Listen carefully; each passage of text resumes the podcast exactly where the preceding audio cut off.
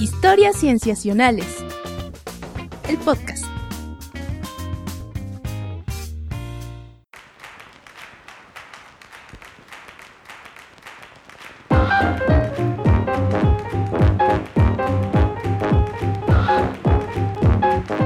Bienvenidos a Historias Cienciacionales. Una vez más estamos grabando para ustedes para traerles aquello en la ciencia que más nos ha asombrado, preocupado, intrigado o inquietado durante este año, porque este es el episodio de fin de año de 2019. Yo me llamo Víctor Hernández y me da mucho gusto presentar a mis amigos, comenzando por Rodrigo Pacheco. Hola Pach, ¿cómo estás? Hola, ¿qué tal Víctor? Muy bien, muchas gracias. Feliz el último episodio del año. ¿Qué tal? Este año, fíjate que me da gusto que hayamos estado grabando un poco más seguido que antes. Eso también hay que festejarlo. Yo también creo que, sí. Hubo mucha ciencia y Sí, sí, sí. pues mucho que platicar. Hacía falta. Así es, definitivamente, que hemos tenido a muchas personas que nos han acompañado y por supuesto nos hemos mantenido en este equipo, eh, porque bueno, también está con nosotros Sof, nuestra querida Sofía Flores. Hola Sof. Hola, hola Vic, hola Pach, ¿cómo les va? Muy bien, muchas gracias, Sofía. Sí, ya, por fin que se acabe este año maldito para algunos, una bendición para otros. Pero siempre, yo creo que siempre estos momentos, no sé, creo, creo que el cerebro humano funciona bien por ciclos y es bueno a veces cerrar, tener fines, como para hacer un análisis de lo que fue y, y empezar con todo para lo que viene. Un corte de caja. Uy, sí. Y nosotros eso es lo que haremos en este episodio, ¿cierto? Efectivamente, y iremos revisando varios, varias de las noticias, de las cosas que ocurrieron en ciencia. Las agruparemos en algunos temas grandes, este, pero nos daremos tiempo de pues, platicar muchas cosas que fueron saliendo y que tal vez no tocamos en otros episodios, o que tal vez sí, pero que nos gustaría como que refrescarlos y actualizarlos un poco. Sí, porque a mí me pasó que yo les tuve que preguntar, oigan, ¿esto pasó este año o fue otro año? Y ustedes ya me decían si fue este año o fue en otro, porque a veces ya ni sabemos cuándo pasan las cosas. Sí, como que se nos va mezclando la temporalidad, pero pues precisamente para eso sirven estos episodios de fin de año. Y como hemos hecho en otros anteriores, vamos a ir incluyendo, bueno, ustedes estarán escuchando algunas, algunos fragmentos de audios que nos envían amigos y colegas eh, al respecto de qué fue lo más cienciacional para ellos en este 2019. Los iremos agrupando, los pondremos entre las secciones y bueno, ya los escucharán también. Ujú. Y, y sin duda les agradecemos mucho a todos aquellos que nos mandaron su audio. Muchas gracias. Y a los que, como bien dijiste, Pacha, ahorita, eh, los que también participaron a lo largo del año dándonos sus voces y sus participaciones y sus puntos de vista, también les agradecemos mucho. Sin duda, este año los invitados estuvo muy fantástico. Todos y cada uno de ellos fue súper padre tenerlos por acá. Y también esta es una buena oportunidad para decirles a todos que si quieren participar, lo pueden hacer contactándonos a través de nuestras vías para que Claro. nos digan, yo quiero participar, levanten la mano y, y formen parte de esto. Definitivamente, por ejemplo, nos pueden buscar en Twitter como arroba cienciacionales, todo con C, eh, por correo patch. Nos pueden buscar como historiascienciacionales.gmail.com y ahí nos mandan un mensajito de que quieren participar y con mucho gusto lo checamos y empezamos a platicar y organizarnos al respecto. Y si no, en nuestro Facebook también, que es Historias Cienciacionales, también todo con C. Eh, recuerden que en cualquier plataforma de podcast nos pueden encontrar. Eh, así es que si nos quieren recomendar con alguien o se están mudando de aplicación o lo que sea, ahí vamos a estar.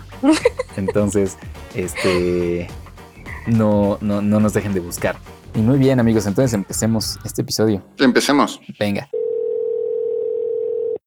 Hola, mi nombre es Francisco Tenopala Carmona. Actualmente formo parte del grupo de fotónica de materia suave en la Universidad de St. Andrews. Ahí estoy investigando relaciones entre la estructura de moléculas orgánicas y sus propiedades como emisores de luz en plásticos semiconductores. Lo que más me gustó de la ciencia este año fueron los avances en el perfeccionamiento de la técnica CRISPR, que se usa para editar cadenas de ADN. Este año hubo avances significativos en la especificidad de esta técnica que prometen facilitar su implementación en la cura de enfermedades genéticas. Además, este año también iniciaron las primeras pruebas clínicas usando CRISPR en humanos para combatir el cáncer, enfermedades eh, sanguíneas y un tipo de ceguera hereditaria. ¿Por qué fue esto lo que más me gustó de la ciencia en 2019? Escuchar que se ha empezado a usar esta técnica para combatir enfermedades es como estar leyendo una historia de ciencia ficción. Me maravilla saber que estamos próximos a ser capaces de hacer pequeños cambios en nuestro código genético, es decir, en aquello que nos hace quienes somos en términos biológicos, y usar estas modificaciones para hacernos más aptos para combatir enfermedades sin necesidad de exponernos a métodos físicos o químicos que también atacan nuestro cuerpo. Si bien es cierto que el reto es aún muy grande porque millones de años de evolución nos han blindado contra cambios bruscos en nuestro código genético, confío en que en los años por venir llegaremos a saber cómo trabajar junto con nuestro cuerpo para ganar estas batallas, lo cual es realmente muy emocionante. Estas buenas noticias también nos dejan mucho que pensar en cuestiones sociales.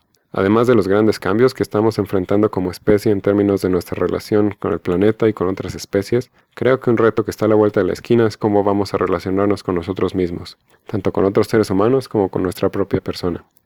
Una vez que las terapias de edición de genes sean una realidad, es muy probable que no solo sean usadas para curar enfermedades, sino también para modificar nuestras capacidades físicas y potencialmente también nuestras capacidades intelectuales. ¿Qué tan radicales serán los cambios que nos permitiremos hacer en nosotros mismos? ¿Cómo los regularemos como sociedad? Por ahora, eso sigue siendo ciencia ficción. Hasta aquí mi participación. Gracias y hasta la próxima. Muy bien, que este primer tema vamos a agruparlo alrededor del el gran tema que es, digamos, medicina, pero muy orientado a eh, investigación en ciencia básica, como de frontera, que tiene que ver con tecnologías médicas.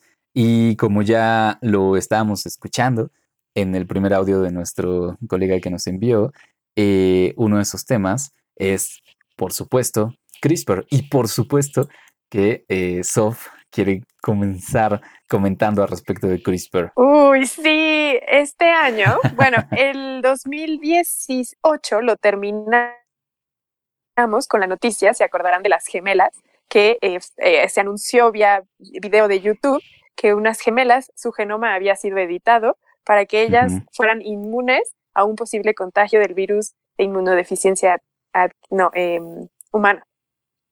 Y entonces, a raíz de eso, se armó todo un escándalo. Posteriormente, el investigador encargado de hacer esto se presentó en un congreso donde estaba la crema innata de la edición genómica en el mundo. Y ahí fue donde los investigadores pudieron ver sus datos y corroboraron que efectivamente lo que este hombre había hecho era una barbaridad.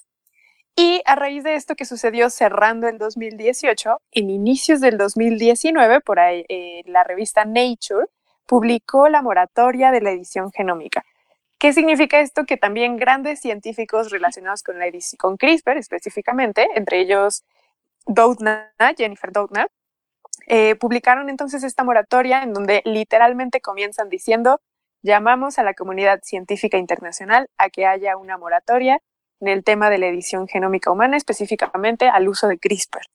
¿Qué es lo que dicen en esta moratoria? Pues es un documento de dos, un poco más de dos páginas, casi tres páginas, en el que se ponen de acuerdo y dicen tenemos que detener cualquier tipo de investigación científica que esté relacionada con CRISPR porque no sabemos cuáles son los alcances ni los peligros que esto nos pueda llevar en el terreno de la salud humana.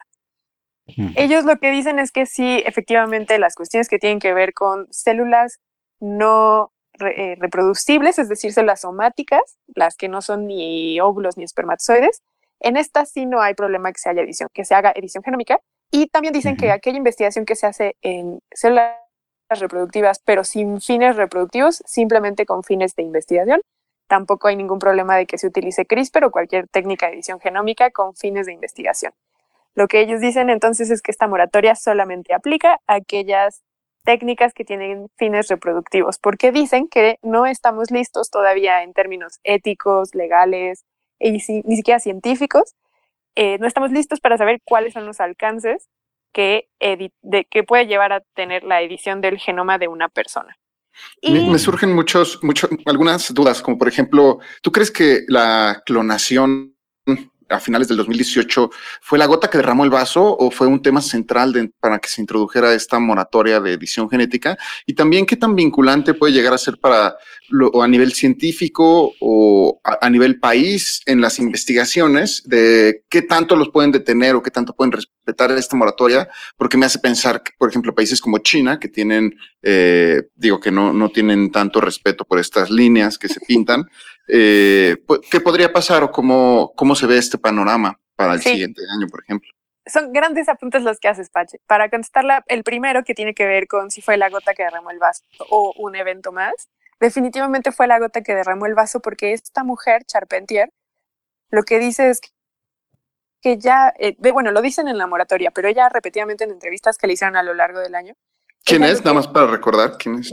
Jennifer Charpentier es una de las investigadoras que describió a CRISPR en 2003, no, 2013, perdón, y que ha sido una de las grandes defensoras porque se use de manera ética esta técnica. Ah, gracias. Es Emanuel, ¿no? Eh, eh, ah, es Emanuel y, y, Jennifer es Dudna. No, eh, entonces me estoy diciendo bolas.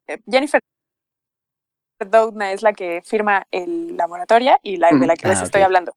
Emmanuel Charpentier es francesa y Jennifer Doudna es la que ha estado trabajando más bien en Estados Unidos.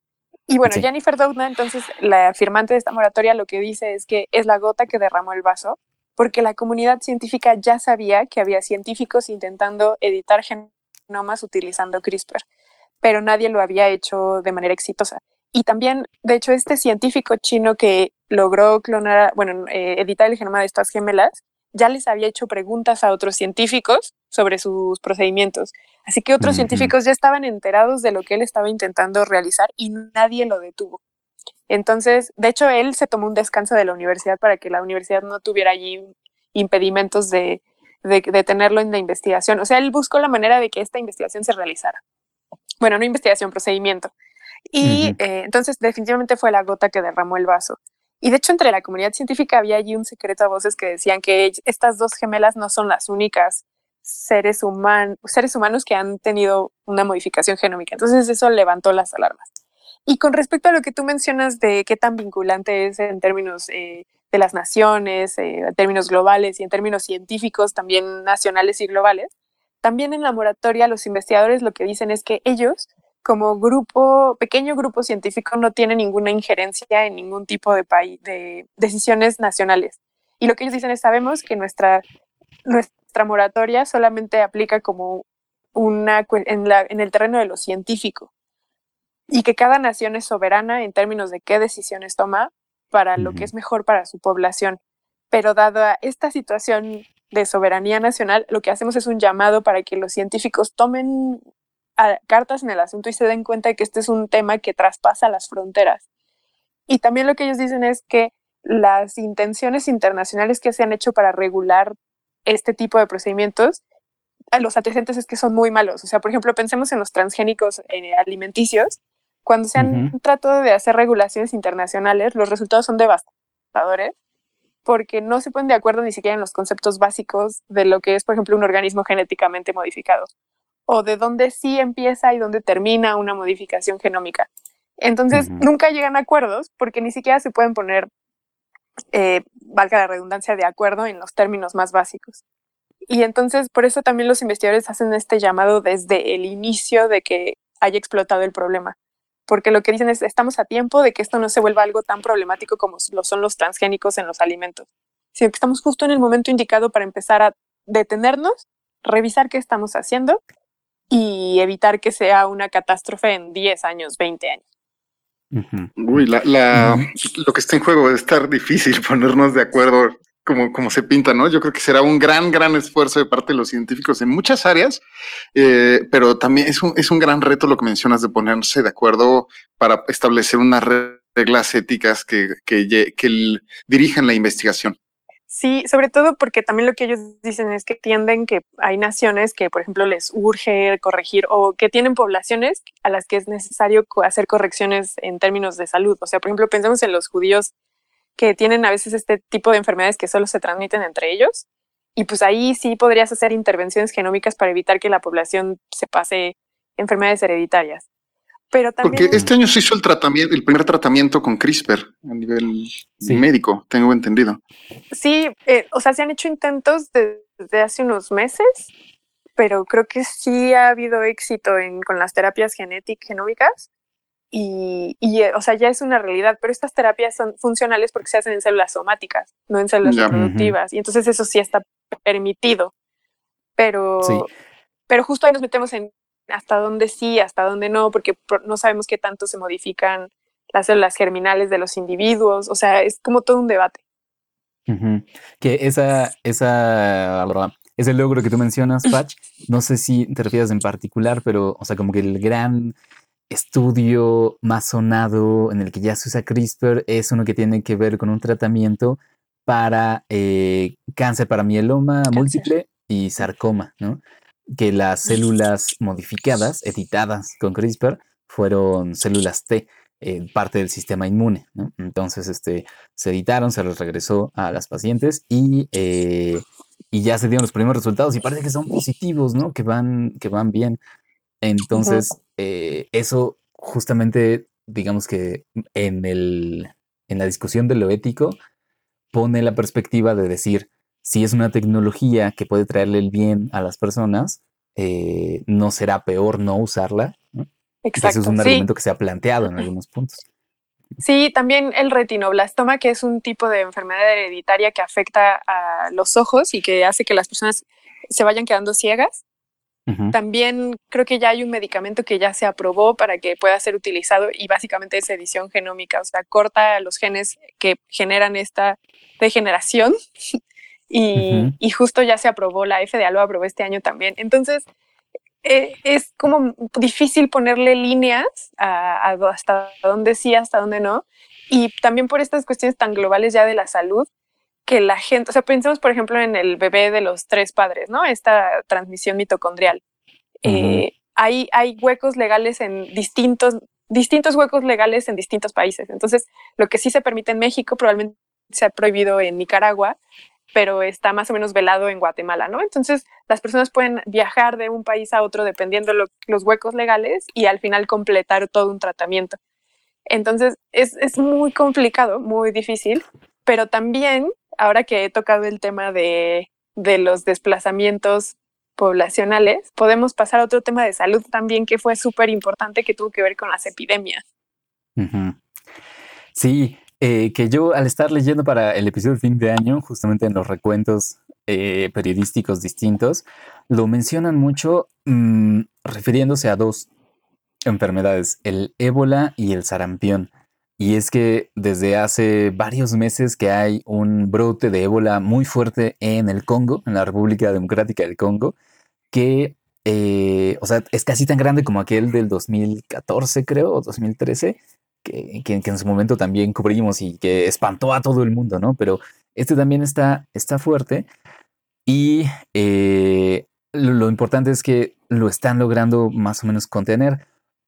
En particular, la revista Nature lo menciona, pero para hablar de el investigador que está llevando a cabo estos esfuerzos este, para contener el ébola, que es Jean-Jacques Muyembe que resulta ser también uno de los descubridores del ébola, que hasta hace pocos años no se le reconocía ese papel que tenía, pero él, siendo además, eh, digamos, nacional del Congo, eh, eh, pues está participando en estos controles, ¿no? Mm.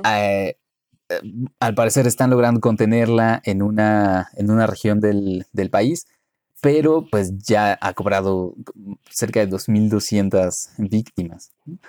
Eh, mm. Entonces. Que suena, suena descabellado pensar que. Que suena descabellado que en el siglo XXI todavía hayan epidemias, ¿no? Pues uno lo podría pensar, pero. Pero de este tipo, pero, hay, pero las epidemias pueden ser muy variables. Sí, sí, sí. Y además, uno pensaría que quizá por la globalización es que es más fácil, tal vez, que haya, ¿no? Claro, contagiarte y el desplazamiento humano es, yo creo que más grande ahora que en ninguna otra época, ¿no? exacto, por ejemplo. Pero también es este, verdad que las vacunas y los, o sea, el conocimiento que ya manejamos es único a comparación de cualquier época del mundo, de la historia humana, perdón. Sí, sí, y eso es parte de lo que al parecer está logrando contener este brote eh, de, de ébola de este año, ¿no? Porque, eh, bueno, este investigador Muyembe justamente está probando tratamientos nuevos que tienen que ver con anticuerpos y cosas así pero que están teniendo un buen eh, porcentaje de éxito, ¿no? Que ese es otro tema, el de los medicamentos.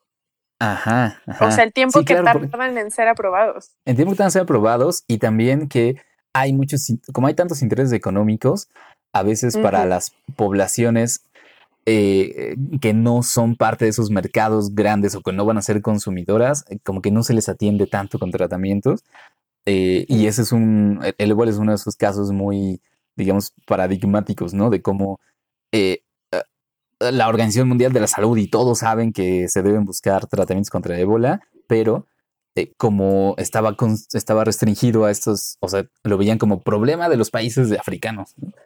Entonces, la historia por lo pronto de, de del ébola y de Jean-Jacques Muyembe, pues como que le da un giro esperanzador, ¿no? Porque es científicos africanos, pues, eh, encargándose de, de, ese, de esos problemas, ¿no? Y una cosa más, amigos, ya para cerrar esta parte de medicina, una epidemia, bueno, más bien un rebrote de una mm. enfermedad que ya se había considerado erradicada en muchos países, está surgiendo de nuevo y es el sarampión. El sarampión en este año eh, por ejemplo, de los países de los que tenemos mucho más eh, datos, como, Estados Unidos, en este año este, se han contagiado más niños de sarampión que lo que se habían contagiado desde 1993. Mm, o sea, en un año lo que en casi 20 años. Es muchísimo, ajá, es muchísimo. Este, y Estados Unidos no es el, eh, el país que tiene más eh, casos de sarampión ahorita, sino Madagascar, eh, mm. que llega a cerca de 150 mil casos de sarampión desde octubre de 2018 a septiembre de 2019, que es cuando están los datos. Los estoy tomando también del recuento de Nature. Eh, es Madagascar, es Ucrania, es Filipinas, la India, Nigeria, Brasil, este, y otros cuantos países, pero eh, sí estamos viendo una, un aumento en la incidencia muy fuerte. Y las razones por las cuales se está viendo esta, este rebrote, este despunte, se, se debe a, a qué? A papás ignorantes que no quieren vacunar a sus hijos. Pues es que creo que sí tiene una. Pues es lo que, es lo que me, se me viene a la mente, pero sí, claro. prefiero preguntar antes de estar juzgando. Perdón. este. No, eh, pues en parte sí se le atribuye a eso. Yo creo que ah. debe tener una buena, sobre todo, y es sobre todo en esos países donde no se esperaría tener esta gran cantidad de casos, ¿no? Como, por ejemplo, los dos brotes más fuertes en Estados Unidos han sido en Nueva York. Mm. Eh, Porque, por ejemplo, me hace pensar, ay, perdón, Vic. Sí, di, di, O sea, pienso también, por ejemplo, creo que fue en este año que en Italia eh, se promulgó que aquellos niños que no fueran vacunados no iban a poder entrar a la escuela. O sea, no los iban a dejar entrar a la escuela. Entonces ya se están tomando medidas de ese tipo y muchos decían que se violaban los derechos de los padres y de los niños a decidir. Pero yo, por ejemplo, este año conviví con una madre de un niño de ocho meses que de estos chats de mamás de guarde que tienen de la guardería y una de las madres, o sea, yo estaba con ella cuando recibí un mensaje que decía que no iba a vacunar a su bebé. Y esta amiga leyó el mensaje en voz alta, me volteó a ver y me dijo, no, si ella no vacuna a su bebé, mi bebé no va a ir con el suyo a la guardería. Pues o sea, ¿qué clase de decisiones se toman? O sea, ¿por qué no piensan en las demás personas? Ah, sí, pero sí, sí fue en Italia. Sí fue en Italia, nada más como corroborando. Gracias. Sí, este, sí, pues eso es, amigo. O sea, digamos que es notable porque se supone que ya estábamos en camino de erradicar esta enfermedad. Mm. Y ahora este vacunen año. a sus hijos. Y sí, no se nació, oigan. Ay, 2019, qué horror.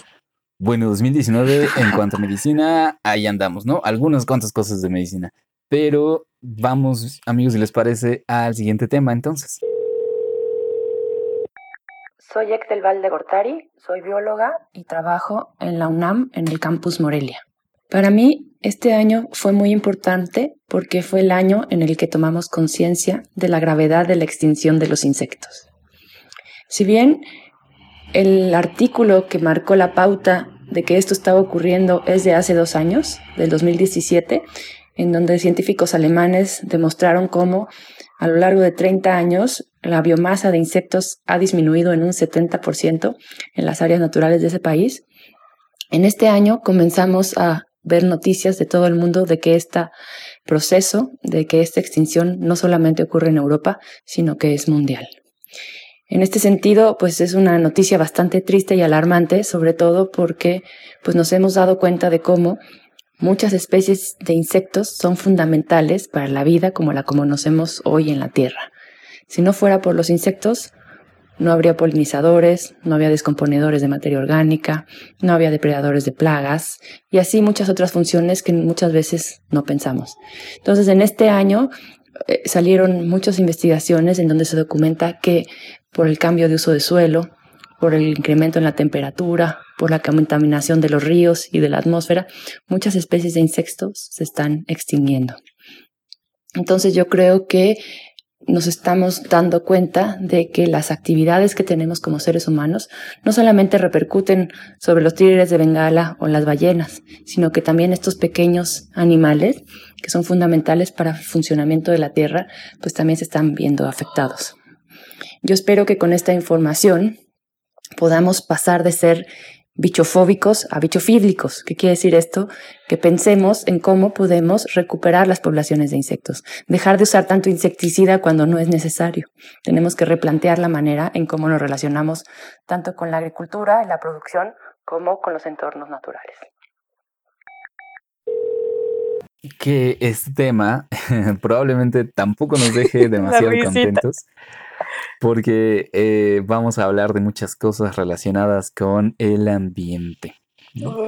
Y quizá eh, aquí vamos de la mano de Patch, que es quien quiere proponer pues, estos temas importantes. A mí lo que me llamó mucho la atención este año, sin duda, es los incendios que hubo en el Amazonas, que bombardearon, o sea, no solo fue una gran emergencia la que ocurrió y, voltearon las alarmas de los medios de todo el mundo a voltear el, problema del cambio de uso de suelo, de la pérdida por, deforestación, por quema, eh, de la selva amazónica y no solo involucrando países como Brasil, que digamos en este caso le tocó pues, ser el foco de la atención, pero también esto estaba ocurriendo en países como Bolivia o Paraguay, que tienen eh, que forma, que están dentro de los territorios de, el, la selva amazónica. E incluso esto lo vivimos por ahí de agosto en, en, los meses rondando agosto. E incluso Paraguay declaró emergencia nacional en septiembre por estos incendios. Y se habla de que Brasil, eh, bueno, más bien que Bolivia, en Bolivia se quemaron cerca de 1.7 millones de hectáreas en 2019. Entonces, sin duda fue algo que puso muy en las alarmas y nos trajo ideas como, por ejemplo, empezar a pensar en los cambios catastróficos que podrían llegar a ocurrir. Por ahí también se hablaba de hasta qué punto va a aguantar eh, la selva amazónica, esta, esta pérdida que se ha, que se ha dado, pues ya desde todo el, de, todo este siglo, ¿no? O sea, de todo lo que llevamos eh, extrayendo con este nuevo, con este nuevo mundo moderno en el que vivimos de extracción industrial. Pero de ahí sale eh, un, por ahí leí una entrevista que le hacen a Carlos Nobre de la Universidad de Sao Paulo, que él ha hecho una investigación muy amplia acerca de eh, los cambios de sistema, los cambios transicionales, los tipping points que les llaman, eh, de, qué pasaría con la selva amazónica. Y él discute cómo sus modelos a través de los años, él publica en, la década de los noventas un artículo en Science en donde dice que sin cambio climático, sin, sin tener el problema del cambio de la emergencia climática, si nosotros deforestáramos el 40% del Amazonas, entonces el resto de la selva se convertiría en una sabana seca. Pero si tomamos mm. en cuenta sus modelos en donde habla de, incluyendo las tendencias actuales del cambio climático, entonces si se deforesta del 20 al 25% de la selva amazónica, entonces entra a este cambio de sistema y empieza a convertirse en una sabana seca con tantito, con 20, 25%. Y ahorita estamos en el 15 al 17% de la deforestación de la selva. Entonces, solo es para aclarar que este año se volteó a ver las alarmas y realmente nos estamos acercando a este punto de no retorno que cambiaría ardua, o sea, catastróficamente este sistema. Lo que me refiero con cambios catastróficos como este es que tú tienes un sistema muy que funciona de cierta forma y está estructurado de cierto con respetando ciertos rangos de variaciones en el sistema, pero si tú le empiezas a perturbar, que hablamos de resiliencia hace unos pocos episodios, que es la capacidad de los sistemas de regresar al por más que los golpes puedan regresar a rebotar a, a, la condición en la que se encontraban antes, ¿no? Entonces, si tú desgastas mucho esta resiliencia, puedes llegar a cambiar y pasar por completa a otra cancha desconocida, porque la estructura ya la cambiaste, la máquina ya la cambiaste lo suficiente como para que sea algo ya completamente distinto. Y esto es lo que, de lo que se habla con este, con esta deforestación y estos cambios. catastróficos. A, a, mí, a mí también lo que me deja este incendio del que tú mencionas, Patch, es esta desconexión que hay entre la realidad y el mundo político. Cómo los políticos siguen defendiendo este modelo económico que está basado en la explotación de los recursos naturales porque la economía se derrumba si dejamos de hacerlo así y tienen sus intereses eh, electorales más en una prioridad mucho más relevante que la integridad no solo de sus poblaciones, sino también de los ecosistemas que ellos representan y salvaguardan. Y también retomando eh, lo que sea de los científicos que se han mencionado hasta ahora, que hemos mencionado hasta ahora, me llama mucho la atención. Junto a este hombre que tú mencionas, Vic, que trabajó para lo del ébola, eh, Nature siempre saca al final del año su lista de las 10 personas más relevantes y encabezando la lista de este año, de 2019, pone a un hombre que se llama Ricardo Galbao, no sé si lo estoy pronunciando bien, pero bueno. Este hombre trabajaba eh, para el, el, Instituto Nacional de la Investigación por el Espacio. Y ellos lo que hacen es que con imágenes satelitales iban viendo justo lo que tú mencionas, Pach, todo este cambio de uso de suelo en incendios modificaron el ecosistema amazónico. Y en julio de este año Bolsonaro, Jair Bolsonaro, los, los acusó a ellos, específicamente a él, por ser la cabeza del instituto, de mentir, de alterar los datos para, para obtener resultados que beneficiaban a ellos como científicos y que lo dejaban a él mal parado como político. Y entonces este hombre lo que hizo fue públicamente le dijo a Jair Bolsonaro que tuvieran una reunión para que en la cara le dijera eso, que él estaba mintiendo. Al final este, esta posición que tuvo contra el presidente le costó el puesto, lo corrieron a las dos semanas de haberle dicho esto al presidente, pero justo eso hizo que los, la gente y los científicos se volcaran a favor de este hombre de Ricardo y lo apoyaran pero justo es esta, es esta desconexión que hay entre lo que nos estamos viendo todos los días, o sea, los incendios también en Estados Unidos, en Australia. Hoy sí. Eh, lo, que mencionamos también nosotros en uno de los episodios, lo que tú mencionabas, Vic, con el océano de, de las algas estas. Del sargazo. O sea, están, del sargazo, estamos viendo tantos eventos que ya es imposible negar lo que está sucediendo y sin embargo hay una desconexión muy importante. Bueno, pero también no es como que lo es como que mientan por la ignorancia de, desconocer el tema, sino más bien los intereses económicos que hay detrás de estos, este, de estos personajes son muy, muy grandes, ¿no? Por ejemplo, pensemos que Brasil es uno de los principales, si no es que es el principal exportador de productos cárnicos bovino, de origen bovino, ¿no? Y la mayoría de estos incendios provocados hoy en día ya se sabe que son para limpiar las tierras y que puede entrar ganado de estos grandes productores. Entonces, pues se vuelve otra vez, pues sí, hablar del sistema económico en el que vivimos y, deforestar a costa. Pero también entran eh, juegos como, por ejemplo, de países de, como Francia, que también tuvo una pelea con, con Bolsonaro durante este año. Eh, y, por ejemplo, que fue la COP25 en, en, España. Eh, Bolsonaro mencionaba como cuando, cuando, se han, cuando han visto que la, que la organización o, en estas reuniones se le pida a Francia o a la Unión Europea que haga un programa de reforestación. Y en Brasil, ¿por qué, por qué están ingiriendo, o sea, haciendo injerencias para que Brasil tenga un programa de deforestación? Esto es muy polémico, no estoy de acuerdo, no estoy estando a favor de Bolsonaro, sin embargo, eh, habla de, de, que el cambio climático y este problema también no es un, eh, un problema de, eh, son iguales para todos, ¿no? O sea, cada uno tiene que aportar sus, este, se, tiene que ver con, con microscopio los distintos acuerdos y que sean equitativos para todos. Y, y, algo muy importante que es que sabiendo que este nuevo mundo requiere sacrificios. Mm. Entonces, exacto, exacto. No. Y que, eh, y que además sí, añadiéramos a eso la, la cuestión histórica, digamos, pues tendríamos que pensar que pues, los países desarrollados durante siglos usufructuaron de los recursos naturales de los países que ahora se les está exigiendo que pongan sus normas eh, o que reforesten, etcétera, ¿no? Eh, entonces, como que la, la relación este, eh, de, de, relaciones diplomáticas entre los países es un elemento importante a la hora de buscar esas soluciones y también la parte que tal vez cuesta más trabajo, ¿no? Ya lo vimos en la COP, que, o sea, realmente no se llegaron a, a grandes acuerdos cuando, son, cuando eran tan urgentes. sin duda. Y, también tomando eso en cuenta, o sea, como ahorita empezamos a hablar de los incendios y cómo los políticos han estado señalando los unos a los otros cerca de las culpas. Y por el otro lado tenemos a la sociedad civil, que este año se vino con una fuerza como nunca antes, yo creo que en la historia se había visto con en la lucha contra el cambio climático, la, lucha de, por la emergencia climática que se ha dado. la conservación y esto, esto liderado por Greta Thunberg, ¿no? Que recientemente acaba de ser eh, nombrada como la persona del año por la revista Times, que vale la pena mencionarlo, que es la persona eh, más joven en recibir esa eh, condecoración, sería, o que esa, ese reconocimiento, gracias.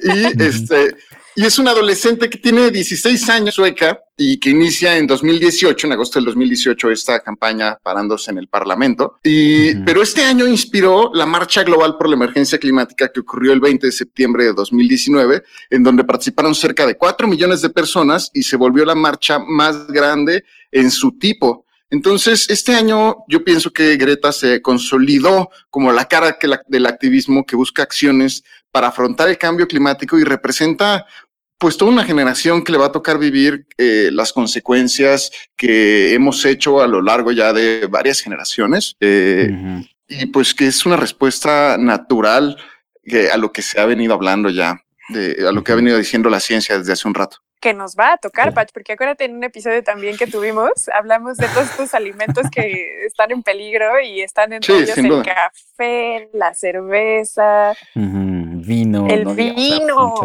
Bueno, sí, sin duda. Alimentos Chocolate. este, de recreación, ¿no? Pero sí. ya los alimentos así sustantivos también, por supuesto. También este año salió un reporte que decía que los niños que empiecen a sufrir enfermedades relacionadas con este cambio climático.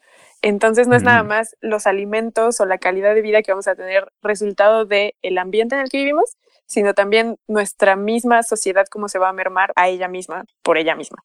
Sí, y, y, sin duda también, bueno, o sea, también se están sobre, subestimando las consecuencias que va a traer la pérdida de zona de territorios agrícolas a causa del cambio climático, o sea, ya sea que cambia el clima, las variables climáticas que están presentes, o sea, inundado, y por encima viene el problema de la migración humana, que ya está ocurriendo en distintas partes, eh, y combinando todo eso, pues es, es razonable lo, la, estas protestas que se han ido naciendo. Yo pienso que solo van a ir incrementando con el paso de los años conforme los afectados sean cada vez más.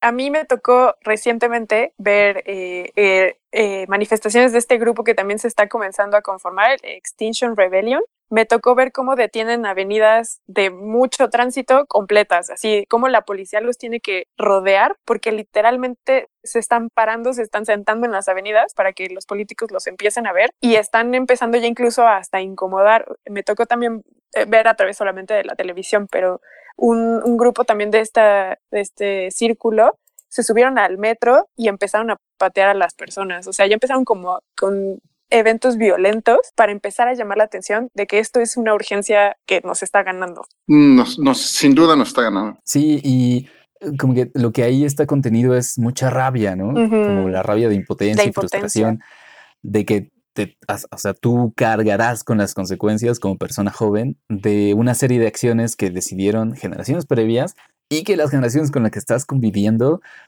es, no se ponen a resolver de inmediato, ¿no? Y, o sea, con ese tono es con el que Greta Thunberg hablaba ante las Naciones Unidas, ¿no? Y ese es el tono, pues esa es la emoción de, estas protestas. Eh, y, yo creo que es en, un, hasta un alto grado comprensible, ¿no? O sea, vivir con esa, con esa gran frustración a cuestas. Claro, claro.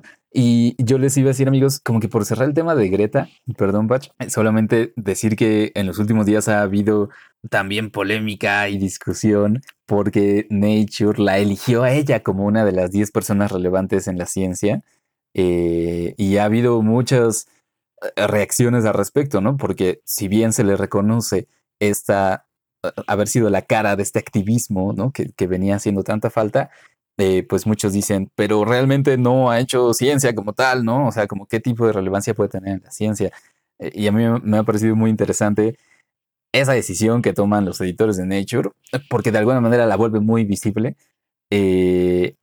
y la reacción que ha habido de buena parte de la comunidad científica. Ah, yo creo opinar, abonando a la discusión que, estás trayendo a la mesa de, la revista Nature, yo opinaría que una respuesta mucho más acorde a lo que ha venido hablando Greta Thunberg a lo largo del año, que es escuchar a la ciencia y lo que viene a decir y que ella no habla cosas de que no, de que no, ella no se inventa cosas, no, ella solo está siendo una comunicadora de lo que dice la ciencia eh, de la rama climática o del cambio global, vaya.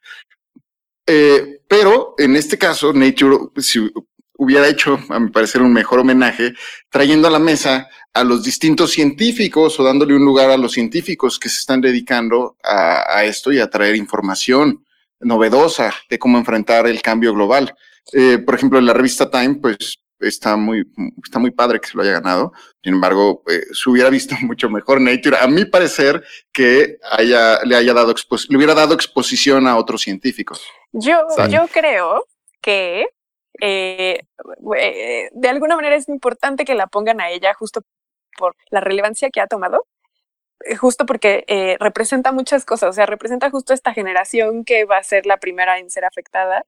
y no sé, o sea, la manera en cómo se ha movido a través del planeta, los discursos tan claros que tiene, no, no hay demagogia ni, ni eh, cantinfleo, ni esta cosa que estoy haciendo yo de tener muletillas horribles. O sea, ella es muy clara.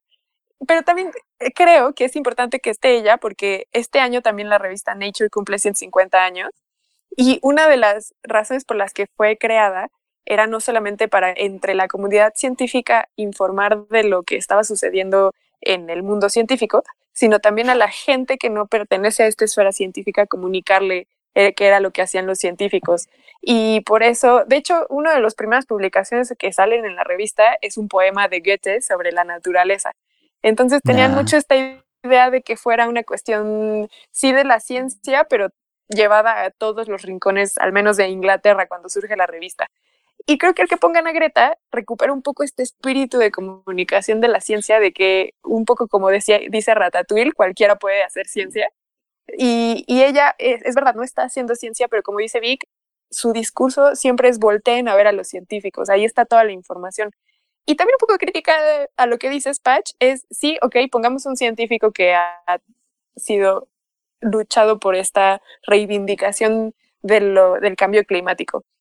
Pero es que también, por ejemplo, el, el reporte del IPCC que salió también este año, ¿cuántos científicos colaboraron ahí? O sea, es una infinidad de científicos. ¿A cuál elegirías, por ejemplo, de todos ellos? O sea, sería muy injusto para todo el resto. Es, es un buen punto el que menciona. Eh, la misma lista de Nature elige a una ecóloga argentina, a Sandra Díaz, como ah, eh, porque es una de las tres coordinadoras del reporte del panel intergubernamental, pero sobre biodiversidad. Este y, justamente ah, bueno, de la pérdida pues, de especies. Exacto, de la pérdida de especies. Entonces le dan, le dan foco a ella. O sea, como que justamente se plantearon eso, ¿no? Como de ese gran reporte en el que ha participado tanta gente, ¿no? Hasta nuestro patch mismo ahí no, sí, eh, que ahí aportó. Eh, o sea, aquí, aquí elegimos, entonces pues ellos eligieron a ella, a Sandra Díaz de, de la Universidad de Córdoba, eh, pero por supuesto se sobreentiende que es un esfuerzo colectivo. Comunitario. Y además y colectivo y que ya tiene otra intención más que solo ser la recopilación de datos científicos, ¿no? Es una intención pues política a todas luces. Que yo también tengo una crítica, porque sus resúmenes para políticos no son resúmenes, o sea, siguen siendo reportes de 50 páginas que ni los políticos van a leer.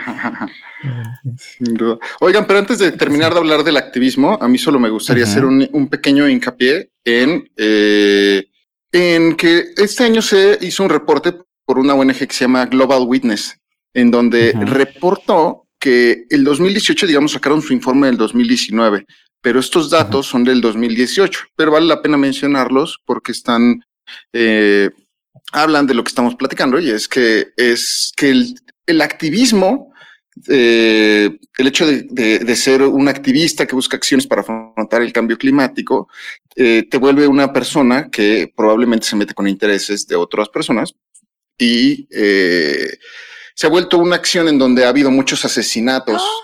¡Ah! De, ¿eh? activistas. aquí en México Entonces, también. En México. incluso aquí en México. Entonces, nada más para hacer un hincapié que el, en 2018 esta organización reporta que hubo 164 activistas del medio ambiente asesinados en el 2018 y países como Filipinas, por ejemplo, reportan a 30, países como Colombia 24, India 23, Brasil 20, Guatemala 16 y México 14 activistas que, luchan por el medio ambiente asesinados defendiendo sus territorios. Y una de sus de los factores o de las industrias que más se vinculan con estos asesinatos es la minería e industrias extractivas y la agroindustria. Entonces, todos estos se dan cuenta los países, Filipinas, Colombia, India, Brasil, Guatemala y México, que son los primeros seis, pues son países que son en desarrollo y son, están en lugares con una alta biodiversidad. Entonces, eh, pues solo para tener en cuenta que el problema del cambio del medio ambiente y del cambio, la emergencia climática, pues empieza a volver un algo bastante, se empieza a volver ríspido, un tema ríspido y se empieza a volver un tanto de riesgo estar eh, hablando y sobre proteger el medio ambiente. Qué pena.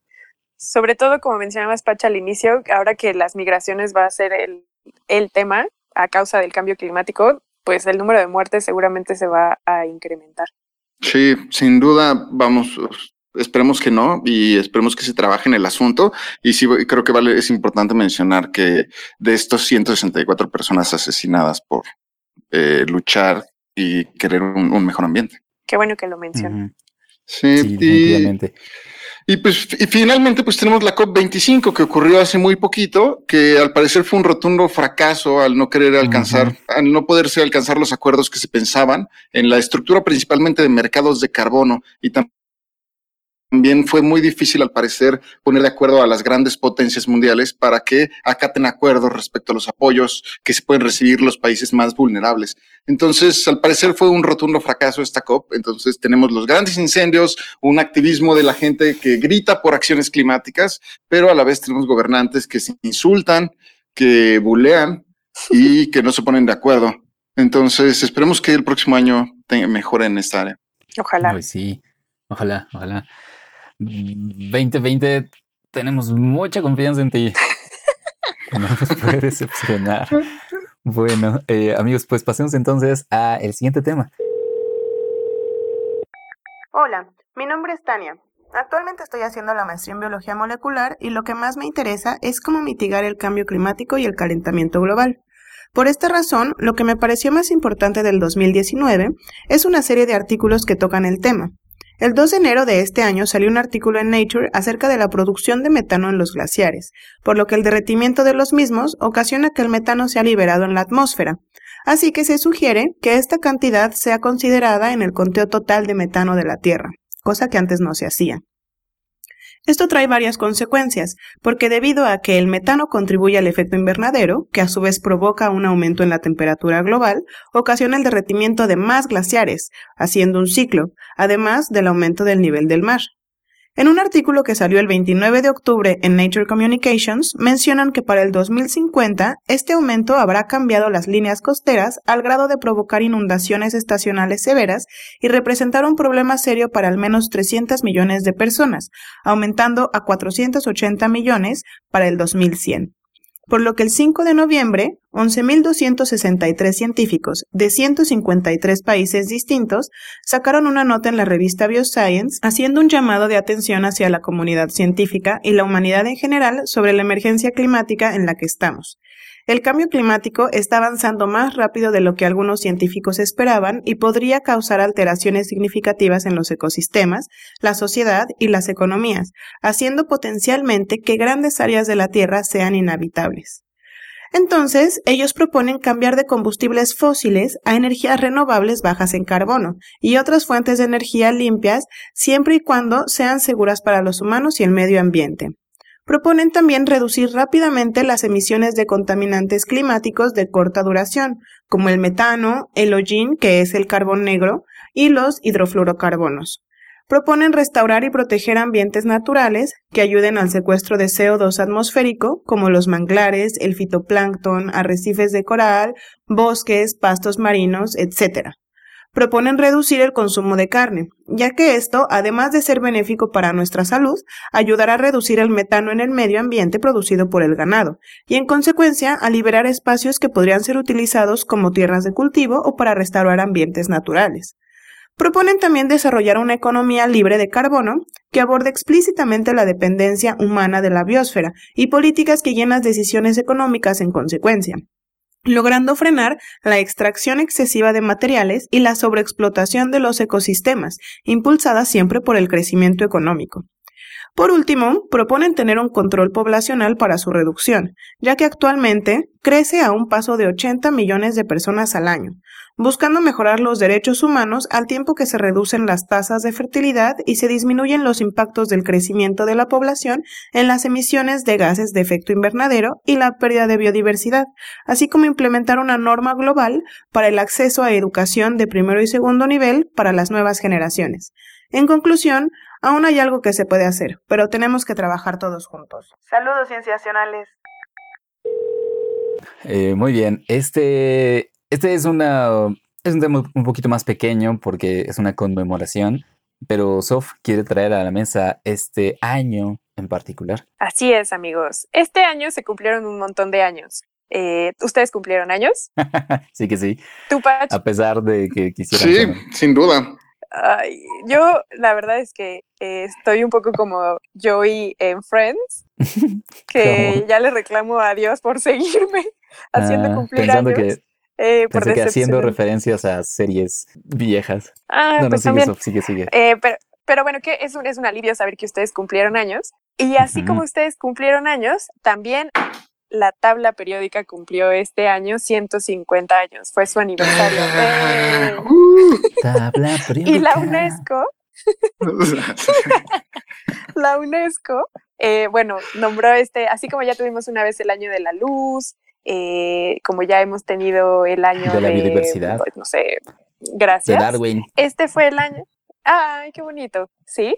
Eh. Este año fue el año de la tabla periódica. Y bueno, como les digo, se le llamó al 2019 el Año Internacional de la Tabla Periódica de los Elementos Químicos, que fue denominada así por la, eh, las Naciones Unidas, la, la, orga- Assemb- General Assembly, no sé cómo traducirlo. Ay, me siento pésimo por estar General, enterándome ¿no? ahorita.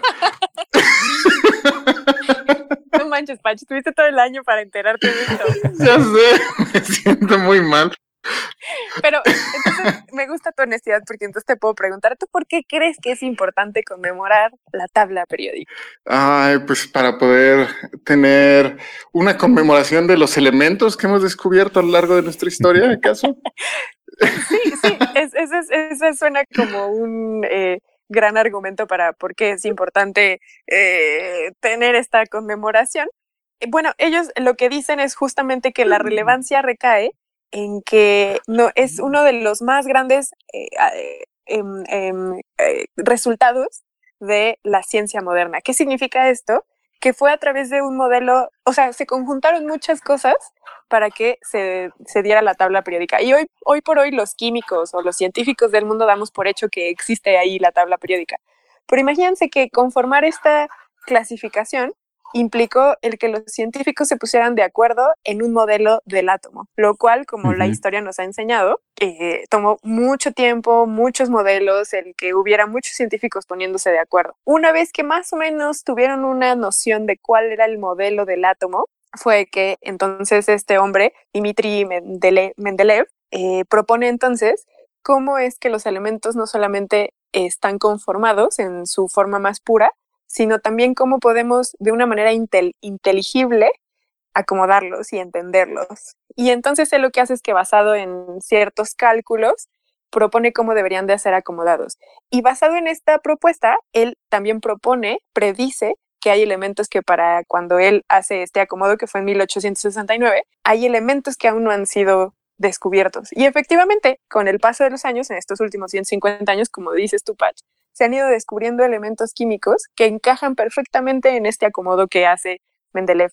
Entonces, o Mendeleev, lo que significa esta tabla periódica más allá de, como les digo, este, eh, el llegar a un acuerdo en la forma del átomo, llegar a un acuerdo en cómo podemos comprender la naturaleza, también implica una idea eh, y del- eh, de la ciencia como en esta noción de la ilustración, en el sentido de que podemos describir a la naturaleza, podemos predecirla, pero también podemos ordenarla. Un poco lo que venía también, por ejemplo, de este modelo de la enciclopedia, de que el conocimiento se puede almacenar y se puede reacceder a él tantas veces sea necesario. La tabla periódica también es esta como coronación de esta idea que teníamos de que la naturaleza se puede estudiar y se puede reacceder a ella. Y la tabla periódica eso es lo que representa. Entonces, creo que, pues sí, es como una cuestión bien romántica el que celebremos 150 años, pero también este estudio de los elementos químicos nos permite ahora generar nuevos materiales, como bien escuchamos en el, en el audio y escucharemos a lo largo también de estos audios que nos han enviado amablemente, cómo entendemos a la naturaleza de manera distinta y también cómo a partir de esto surgieron otras teorías de la cuántica, eh, como Einstein también tuvo ahí que ver con las cuestiones atómicas. Y entonces hay un antes y un después de la física y de la química con esta tabla periódica y creo que por eso es importante la celebración. No, pues si lo pones así, pues sí, Sofía. O sea, así se acepto la celebración. no, pero me, 15 días para celebrar la tabla. así a tope. Pero pensándolo como lo pones en esa perspectiva, no, o sea, cada cajita, cada, cada cuadro de esa tabla periódica, la historia que tiene detrás y todas las investigaciones y la historia de vida adentro de cada cuadro, o sea, es muy impresionante. Sí, o sea, yo pienso, por ejemplo, en el oxígeno, que antes pensaban que lo que le daba vida a los organismos era el éter, ¿no?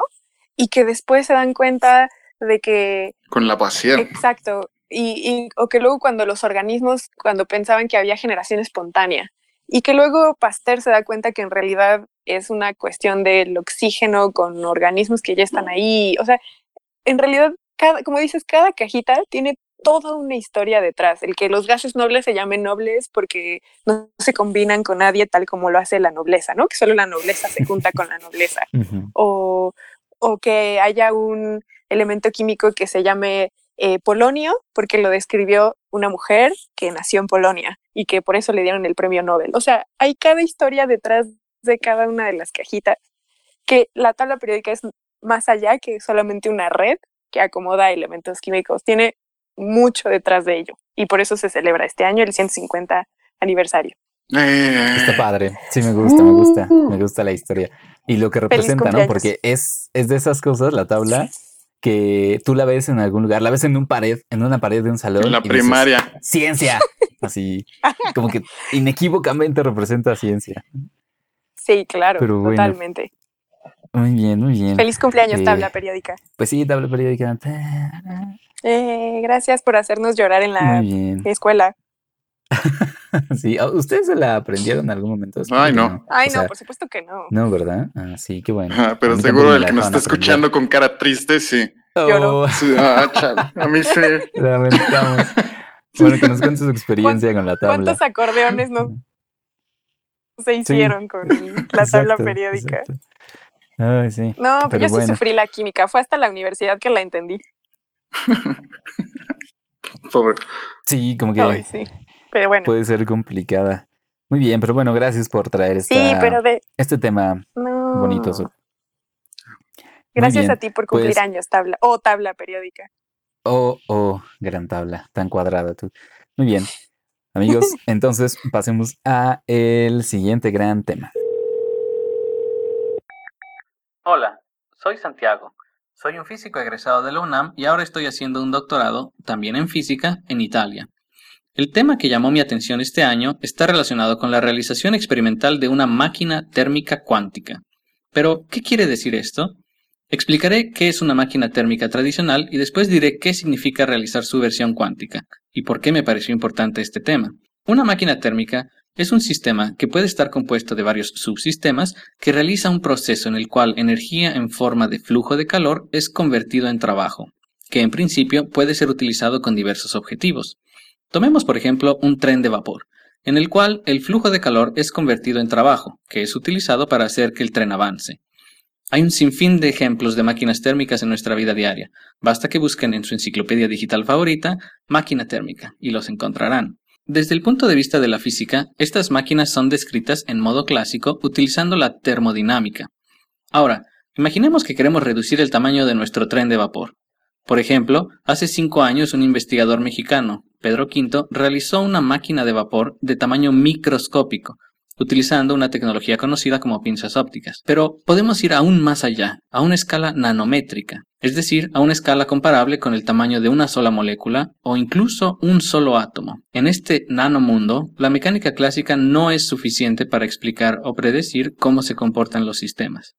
Es necesario utilizar la mecánica cuántica, la cual no me atrevo a intentar explicar en pocas palabras, Diré únicamente que es una rama de la física que lleva existiendo cerca de 100 años y que es de las teorías más aceptadas y con mayor número de ejemplos de demostraciones experimentales.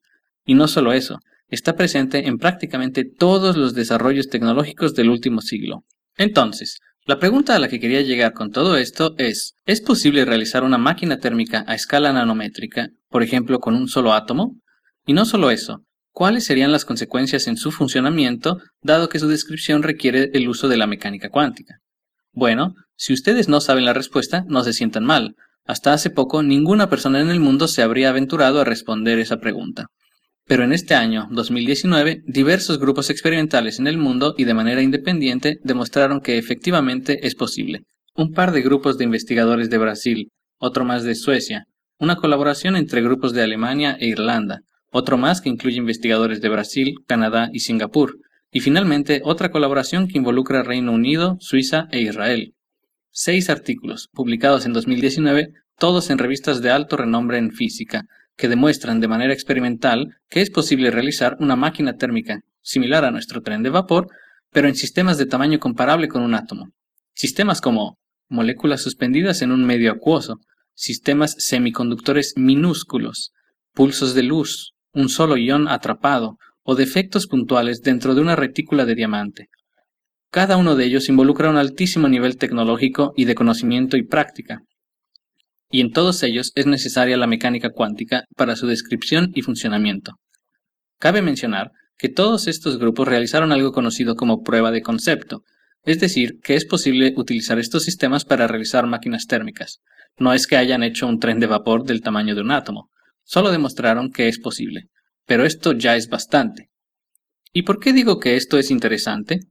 Podría decirles que la razón es que esto abre las puertas para el desarrollo de nuevas tecnologías que involucran nanociencia, con potenciales aplicaciones para ciencia médica, computación, comunicación, metrología, etcétera, etcétera. Todo esto es cierto, pero la verdadera razón por la cual pienso que es de lo más interesante que sucedió en el 2019 es porque junta dos ramas de la física que son muy interesantes, que son la mecánica cuántica y la termodinámica, las cuales tienen orígenes muy distintos y por ello hacerlas coexistir resulta muy complejo y divertido. Es decir, lo encuentro interesante simplemente porque nos ayuda a entender mejor los fundamentos de estas teorías. Saludos. Que este siguiente gran tema es tan grande porque grande es el espacio. Vamos a hablar de cosas relacionadas con el espacio que ocurrieron este año. Por supuesto que aquí está Eh. ese gran tema que para muchos es el avance El científico más importante de este año. Y muchos hablan desde la década incluso o de este siglo XX. Saquemos el elefante es- blanco No, ya. ¿Cómo siglo el XX, cuarto. Víctor? Digo siglo XXI. Eh, que, que es la imagen del agujero negro. Ya, lo dijimos. Ya, sí. Ya. Se acaba el dijimos. episodio. Ustedes sabían que iba a llegar este momento, ha llegado. Pero la imagen del agujero realmente negro. me gustaría decir que no, abundar en el, en el, en el descubrimiento del agujero negro podríamos estar platicando bastante, pero qué mejor de escucharlo de la viva voz de uno de sus, de quienes realizaron este gran hallazgo y los invitamos a escuchar el episodio donde entrevistamos a Gisela Ortiz, que participó y nos cuenta grandes historias de este descubrimiento. Sí, este no es el episodio para que escuchen de ello. Ay. No. Sin embargo, quizás sea lo bonito sea que, eh, o sea, se tiene este gran avance, pero están los planes para el futuro, ¿no? Eh, de, por ejemplo, seguir trabajando en los algoritmos de generación de imagen, en elegir el, el lugar del cielo para, lo que se dice es, para tener ahora no solo una imagen fija, sino incluso eh, Con olor, una película. No, Ay, no, güey. como como las Playboy de sus hermanos. ¿No? No. Sí, de los Guácala. hermanos. Este, sí, para tener una imagen animada, pues, ¿no? O sea, una pequeña película, pues, un GIF, no, no sé, de, de un agujero negro, que también sería un gran, un gran avance. Muy bien, Sí. bueno, eh, montado el elefante en el cuarto, entonces podemos hablar de otros temas. Sí. Y sí, Sof, podemos comenzar con esa conmemoración también de este año. Uy, sí, tun, tun, tururun. Este año se cumplieron 50 años de que llegó el ser humano a la luna y todavía tenemos vivos a Buzz Aldrin y a Michael Collins que anduvieron haciendo casi casi gira porque Claro. pues en la conmemoración de que, bueno, Michael Collins se quedó orbitando, pero de que Buzz Aldrin y Neil Armstrong pisaron la luna. Y bueno, fue muy emocionante recrear a través de eh, instalaciones, de videos, de entrevistas y sobre todo seguir en redes sociales los 50 años de que hayan ellos llegado a la luna. Y quienes también llegaron a la luna este año fueron otros dos, otras dos misiones, ¿no? Que estuvieron Mm, hecho, Sí, al pero menos. ellos fallaron asquerosamente y a mí me da mucha Bueno, risa. no tan asquerosamente. Estamos hablando de eh, China, que ellos sí lo lograron en llegar al lado oscuro de la luna. Ay, pero Eh, hacer crecer una plantita está bien chafa. Pero llegaron al lado oscuro, Sofía. Bueno, ¿Tú ya fuiste al lado oscuro? lado oscuro. No, pero Pink Floyd ya había llegado antes. Eh, ¿Cómo me India. preguntas si yo ya había llegado? Te escuchas si no muy segura reclamándole a los chinos, Sofía. Ah, claro. Desde mi superioridad. Ya, perdón. Este, no, el otro es India, que también comentamos acá. Eh, yo estaba particularmente, yo estaba fascinado con esa misión. Eh, lograron llegar, pero su alunizaje no fue el mejor y entonces el rover que habían enviado eh, se estrelló, perdieron contacto, parece que, que- que no, no lo pudieron recuperar. Y también un eso mismo le pasó a Israel. Exacto. que de hecho de la de Chandrayaan Y eso mismo le pasó a Israel. De, de- de la emisión hubo nuevas imágenes que toman satélites resolución de la que tenían y hubo una persona que logró identificar todo el... Sí, un aficionado. Ajá, ajá, justo analizando las imágenes que proporciona la NASA y encontró todo el regadero de los indios en la luna. Y les dijo así como, Ay. oigan, esta es su porquería estrellada. Y ya ellos fueron, Ay, Ay, sí. no. es esa, Mm, pobres. se parece. Sí, porque por lo pronto ni India ni Israel han anunciado que, que van a intentarlo otra vez. ¿no? Yo una duda que tuve es, ¿por qué si hace 50 años tres seres, bueno, dos seres humanos concretamente pudieron pisar la superficie de la luna perfectamente bien y volver a la Tierra lo consiguieron? Recordemos esta frase tan común que nos dicen que llegaron con menos tecnología que la que tenemos en nuestros dispositivos móviles. ¿Cómo es posible que en pleno siglo XXI dos misiones internacionales no lo hayan logrado?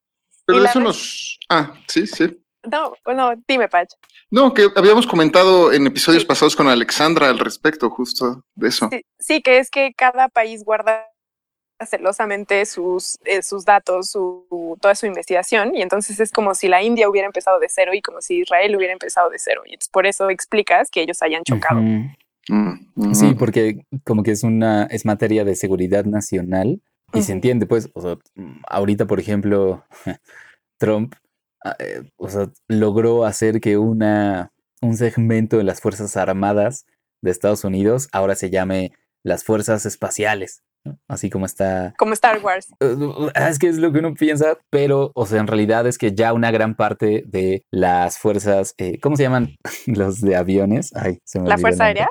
La Fuerza Aérea, exacto. Eh, Una parte de la Fuerza Aérea ya se dedicaba a eso, ¿no? Como a- al monitoreo con satélites y tecnología para eh, ocupar el espacio. Y lo único que hizo fue, pues, tomar esas personas que ya se dedicaban a eso y ponerles el nuevo nombre, ¿no? Fuerzas Espaciales. ¿Qué preferirías? O sea, trabajar ahí o en el departamento de las fuerzas espaciales? No, bueno, Ya. Sí, Pero, según Ajá. yo ese fue un truco medio maquiavélico porque Sí. lo que encontraron es que su, todo su poder satelital lo estaban usando para espiar a otros países. Bueno, pues sí, ajá, y, y es justo la idea de, de por qué es, es materia de seguridad nacional, ¿no? La- los avances en eh, aeronáutica espacial. Y supongo que también tiene Mm. un poco de, de seguridad, seguridad nacional por toda esta carrera espacial que hubo en la Guerra Fría, cuando literalmente también las Fuerzas Armadas, o sea, todos los países, bueno, eh, Unión Soviética y Estados Unidos, se volcaron en, eh, pues eso, en defender como el orgullo nacional para llegar al espacio y a la luna. Sí, definitivamente, porque, o sea, son grandes hitos, ¿no? Muy simbólicos. Que, o sea, ahorita estamos hablando de 50 años de que llegó el ser humano, pero o sea, pues realmente fueron tres gringos, ¿no? Que llegaron allá con todo el empuje de la NASA, etcétera. sí, y aparte, yo escuchaba, no recuerdo dónde lo escuché, pero decían, es que imagínate, o sea, estos hombres, ah, lo escuché en la serie de Crown, que se las recomiendo, lo que decían es, son los únicos hombres, seres humanos, que fueron los primeros y los únicos en hacer algo que nadie ha hecho. O sea, ok, sí, hubo un primer ser humano que descubrió el fuego, pero ahora para todos nosotros es tan evidente el fuego que no es emocionante, ¿no? Pero la luna sigue siendo un hito porque no solamente fueron los primeros, sino son los únicos, al menos hasta ahora, que han hecho eso. Entonces también por eso es tan emocionante el evento de la luna y sigue siendo un evento emocionante llegar a ella, pleno siglo XXI. Y que sigan vivos algunos de ellos, como bien mencionados. Uy, sí. Este, sí, sí. Bueno, pero de haber pisado la luna, según yo, otros también la pisaron. Bueno, sí, pero, bueno, tienes razón. Gracias por tirarme mi argumento. No, no, no, quiero decir que entiendo ese hecho de que claramente son los primeros, ¿no? Y está documentado así, porque ni siquiera América, pues, o sea, el contacto entre poblaciones americanas y del viejo mundo. Cuenta. Pues ya hay tanto que se sabe de que probablemente no fue Colón el primero, ¿no? De, otros lugares en llegar, etcétera. Pero entonces sí entiendo muy bien esa eh, la relevancia con la que lo pones, Sof. Sí. No es para nada. Pero otro, y, y, pero otro hito fantástico que ocurrió acerca, o sea, igual no de la caminata, pero sí que ocurrió este año, fue la caminata espacial de mujeres, ¿no? También que sí, ocurrió. es súper emocionante porque eh, igual el primer semestre de este año comenzamos con la noticia de que dos astronautas de la Estación Internacional Espacial iban a hacer esta caminata, que lo que significa no es que se salgan a caminar, sino lo que significa es que se salen a hacer alguna reparación o alguna modificación. Sí, una misión. Exacto. Y eh, iba a ser la primera vez que iba a ser realizada en su totalidad por mujeres. ¿Por qué es importante esto? Bueno, lo hemos platicado eh, hasta el cansancio, este tema de la representatividad y de la falta de presencia de las mujeres en la ciencia, pero también es importante por una razón bien sencilla que es que los trajes espaciales no están hechos para las mujeres. Y de hecho, por eso se canceló la caminata espacial al inicio también del, primer semestre de este año, porque eh, las mujeres, esto yo lo he puesto en mis redes sociales y te lo recomiendo, también lo discute una mujer que se llama Mary Roach en un libro que se llama, eh, ¿cómo se llama? Packing for Mars. Y ella lo que dice es que las mujeres somos súper imprácticas para viajar en general, pero sobre todo para ir al espacio. Y hay muchas razones y entre ellas las más básicas es la cómo hacemos pipí y la manera y que menstruamos. Entonces es mucho más práctico hacer un traje espacial para un hombre que orina como orinan los hombres que para uno que como orinamos las mujeres. Y eso hace que eh, las mujeres seamos imprácticas. Y no solamente eso, sino que además nuestros cuerpos en promedio son mucho más pequeños que el de los hombres. Entonces también los trajes espaciales están estandarizados para un cierto tamaño y pues las mujeres al ser menos robustas no cabemos en esos trajes. Y eso, aunque podría parecer muy trivial, puede resultar peligroso. Eh, manipular un tornillo con una tuerca en el espacio, con unos guantes que no son de tu tamaño, no solamente puede hacer más tardada la misión y complicada, sino también hace que te expongas más tiempo a radiación solar fuera de la nave espacial o a que, por ejemplo, los niveles de oxígeno eh, se, necesites más oxígeno para poder estar más tiempo en el espacio y entonces es una serie de complicaciones que a la NASA o a las agencias espaciales no les gusta tomar esos riesgos y por eso las mujeres es difícil que vayamos al espacio y por eso era un hito el que esta caminata espacial fuera hecha en su total, totalidad por mujeres. Se canceló entonces, como dije, la primera vez, porque los trajes espaciales eran muy grandes y las podían poner en peligro. Y ya se había anunciado y todo, ¿no? Sí, sí, o sea, ya, se estaba, ya había fecha, ya estaba todo súper programado y entonces al final dijeron, ¿saben qué? Mejor no las vamos a arriesgar porque sí es un problema el que los trajes les queden grandes. Y yo no se hizo. Y al final sí se consiguió que estas astronautas salieran al espacio. De hecho, hasta en redes sociales se pudo haber seguido en la transmisión en vivo de estas mujeres y se oye cómo perfectamente hablan con la torre de control y le van diciendo qué van haciendo, etcétera. Entonces ese también fue como un hito del 2019, el que por primera vez mujeres astronautas hicieron una caminata espacial. Súper, sí, por supuesto, pues hay que tenerlo ahí también registrado como eh, el año en que ocurrió eso, este, porque ojalá se convierta como en el inicio de eh, un nuevo, una nueva época, ¿no? Eh, en la que cosas tan mundanas como el tamaño de los trajes eh, ya esté planeada, pues con representación de ambos sexos. Uy, sí, yo este año tuve oportunidad de ponerme unos guantes de astronauta e intentar ponerle una tuerca a un tornillo. Ah, sí. Y no saben, usé unos hechos para niños y aún así me quedaban gigantes. o sea, sí es, sí es un tema de los trajes espaciales. Sí, claro, claro.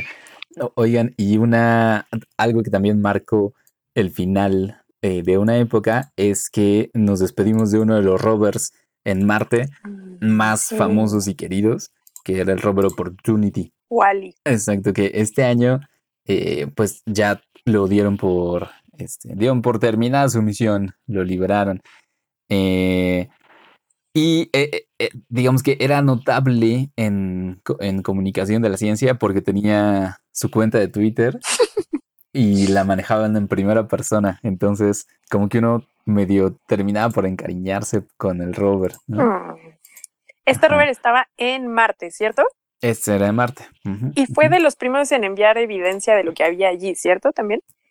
Sí, sí, sí. O sea, los datos que envió eh, tenían que ver con eh, la probable presencia de agua en Marte o tipos de suelo que nos esperaban encontrar, toda una serie de cosas. También le dedicamos una parte de un episodio a él. Lo recomendamos también para que lo oigan. Eh, pero sí, o sea, como que era de esa camada que comenzó a enviar muchos, mucha información y que duró mucho más años de los que se Sí. pensaba que iban a durar. Es verdad. Pues ojalá algún día un humano llegue a Marte y lo desempolve y lo, le cambie las pilas y vuelva a funcionar. No, estaría bonito. Así solo sea por simbolismo. Sí. Qué padre, Y- qué padre. Y, de, y acercarnos a temas también más modernos, eh, me refiero a que pues nos despedimos del Opportunity y ahora estamos viendo el surgimiento de estas nuevas empresas que también platicamos de ellas, que es Starlink, que es esta empresa eh, De tu novio. Elon Musk. No, ya no, ya no más. Ah, Ya no es tu ya novio. cortaron. Mm, pues, Historia de un matrimonio. en También No. 2019 cortaron. Un poquito, tal vez. Oh. Pero no, pues es que más bien ya lo he mencionado que se, se ha vuelto muy poderoso y justo, por ejemplo, con empresas como Starlink, se va a volver todavía más poderosa esa persona y es importante eh, a- tal vez tener, bueno, en lo personal, tener una admiración hacia cierta hacia una persona, pero cuando son tan poderosos también hay que observarlos de lejos para tener un buen panorama de sus Sí, sí, sí. De, su- de- de sus actos. Pero- sus- ajá, exacto. Justo de esto, pues empieza, por ejemplo, eh, que ya lo habíamos platicado, que es esta constelación de satélites que se planean mandar, que ya justo completó el segundo lanzamiento de 60 satélites de Starlink que van a ofrecer Internet a todas las partes del mundo. eh, en or- en- con satélites en, en órbita baja. Entonces se supone que esta constelación de satélites está mandando un montón. Ahorita van 120 que están rodeando la órbita del planeta todo el tiempo y se supone que están mandando internet eh, a altas velocidades para que puedas eh, browsear o entrar a internet en cualquier parte del mundo. O sea, nada más eh, algunos datos de esto es que desde que se iniciaron órbitas con en la órbita con 5000 satélites, pero solo de ellos 2000 son funcionales. Y estos satélites nos han ayudado mucho para mejorar nuestros modelos y predicciones climáticas, el internet móvil, el monitoreo ambiental, como en el caso de los incendios que justo platicábamos en, en- en el caso de la Amazon. Nacional. Y, o sea, y es, ahorita tenemos 5000 y 2000 son funcionales, pero lo que se plantea con estas constelaciones es que puede crecer la de Starlink hasta 42000, 42000 satélites y justo pues ya habíamos platicado lo que, eh, las consecuencias de esto, que nada más para decirles, nada más antes de empezar a mencionar las consecuencias, es que al parecer están demostrando los satélites de, de SpaceX velocidades de Internet de 610 megabytes por segundo. ¡Oh! eh, Yo con- tengo 10 en mi casa. Imagínate. Entonces, pues nos van a dar videos 4K con esteroides de gatos. O sea, videos de gatos de 4K con esteroides. Sí, hologramas. de Scarlett. Johansson va a estar en mi cuarto. Sí, porque demandamos internet de alta velocidad en todas partes. Oye. Pero También recientemente un grupo de científicos publicó en Nature ahí como un artículo diciendo que les van a dificultar un montón la observación al espacio, justo porque van a tener una especie de materiales reflejantes. Y entonces Sí, le van a meter un buen. montón de ruido a las investigaciones. sí, pueden ver en internet, ya hay videos de cómo pasa esta constelación que la describen quienes la han visto como de cuen- de como co- un collar como de perlas eh, alargado en algunos de los en, en el cielo. Pero justo se ve, o sea, si tú estás tomando, por ejemplo, en el caso de los de las imágenes del agujero negro que tienen que apuntar hacia una misma dirección por mu- muchísimo tiempo y dejando expuesto el la imagen satelital para poder capturar la mayor cantidad de luz. Y estás tomándote la foto e hiciste una fila de meses y meses tú siendo un, eh, astro- un, un- un astrónomo. Tú estás apartando y estás con ansias esperando el lugar formado en la fila para que puedas enfocar lo que estás estudiando. Ya te toca tu turno, empiezas a hacer las observaciones y llevas, no sé, 10 horas eh, tomando esa fotografía para que te salga como quieres y pum, pasa este satélite de Starlink que brilla bastante y ya se te arruinó por completo tu investigación. Entonces justo amenaza eh, experimentos como el, el, tan sonado eh, y, y ganador de este año, que fue la foto, que es la foto de- del agujero negro. Y no sé, va- podrían estar atentando contra este tipo de investigaciones, este- estas constelaciones de satélites. Y lo que preocupa es que no solo eh, SpaceX es la, es la que quiere tener este tajo del pastel, sino también eh, Facebook, Samsung y Ericsson también están impulsando, eh, pero ellos con drones impulsados por sol. Google lo está intentando con, con globos aerostáticos, con un proyecto que le llama Loon. Pero Amazon y también está pensando en satélites con su proyecto que se llama Kuiper y otra empresa que se llama OneWeb también está buscando con satélites ofrecer este Internet. Entonces no estamos hablando de SpaceX, sino también estamos hablando de muchas otras empresas que van a estar buscando esto. Y solo que SpaceX ya tiene los cohetes para mandar sus satélites. Ja, ahí sí se los comió vivos a los Y a las además otras Sí, empresas. tiene cohetes que se pueden reciclar.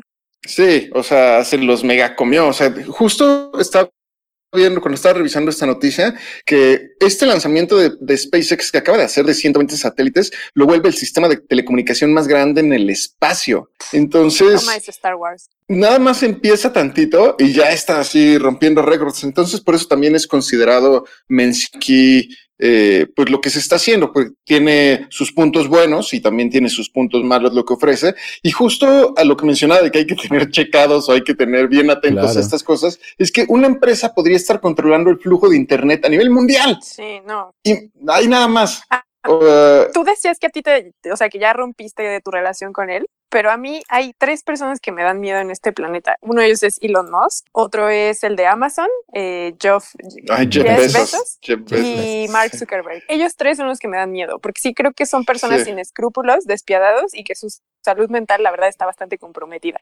Sí, Mm. sin duda hay que tener checas a esos tres que acabas de Sí, mencionar. tiene sí. un gran, gran poder. Sí, porque a- además justo están, están usando, o sea, sus argumentos. Por ejemplo, estaba yo escuchando un video de este hombre que hizo a Borat, Borat y decía que cómo es posible que les estemos dando tanta libertad Sasha. bajo Sasha Baron Cohen.